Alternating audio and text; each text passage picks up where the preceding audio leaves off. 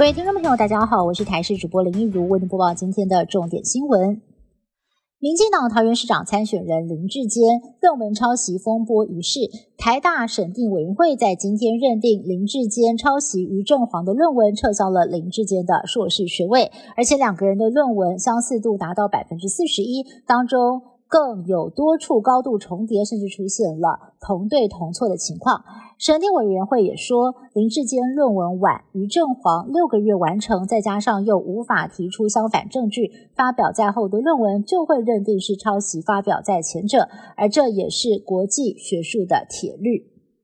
林志坚在台大国法所的硕士论文被台大学论会认定是抄袭。直接的撤销了他的学位。林志坚也亲自出面召开记者会，替自己大声喊冤，强调民调数字的原创性。他也提出了证据，表示原本已经答应要出席学伦会，却被台大突袭。而另外一位当事人于正煌透过律师表示，将会对林志坚提告。两个人的指导教授现任国安局长陈明通回应，如果台大要对他启动调查，将会进行完整说明。不过现在台海的情势非常的动荡，应该要以国安工作为重。解放军连续多天实弹军演，其中距离屏东方山海岸最近的演习区只有离岸大约十五公里。国军在今天在车城满风训场进行了反登陆天雷操演，炮声震耳欲聋。由于操演向外海划定的范围与共军先前公布的演训区相当的接近，军方就澄清了两个演习区完全没有重叠。这次是例行性的训练，并没有因为共军的演习而做任何的调整。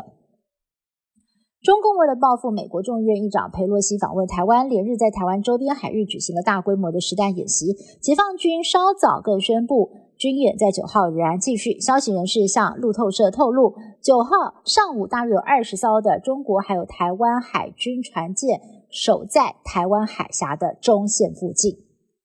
共军在台海军演，真实的状况其实是相当紧绷，这个局势甚至是一触即发。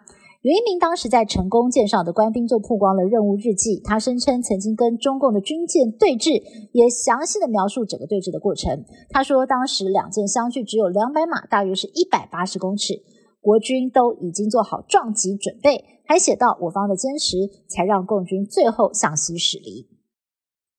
我国本土确诊数重新站回了二字头，不过死亡数和中重症个案则是分别创下了八十九天跟九十八天以来的新低。而昨天公布的九例本土 BA. 点五的确诊个案当中的新北家庭群聚又再新增一名家人，也就是三十多岁个案的姐姐也确诊了感染 BA. 点五，确诊日还比其他两位家人来得更早。感染科权威黄立明就示警了，北部在九月初 BA. 点五就会超过 BA. 点二，而且全国单日确诊数可能会飙到五万例。对此，指挥中心回应，高峰可能会落在九月底十月初，五万例则是高推估。本土疫情趋缓，再加上实施快筛阳性及确诊，民众 PCR 的需求量就减少了。八月十一号开始，全台湾社区筛检站全面退场，未来有 PCR 需求的民众要回到急诊来筛检，并且回归医疗专业评估，医生觉得有必要可以做公费 PCR，否则民众就要自费处理。另外，BNT 幼儿疫苗已经通过了 ACIP 小组合可，总共需要接种三剂。而指挥中心表示，由于国际间没有混打研究，因此幼儿疫苗都得打同一个厂。台日本从六月中旬时隔两年多重新开放外国观光客入境，希望能够重振观光。没有想到开放头一个月只迎来了一千五百名的海外游客，没有预期的报复性旅游人潮。不少民众表示啊，最主要还是疫情的考量，再加上现在前往日本旅游必须要团进团出，全程要有导游陪同，实在是很不方便。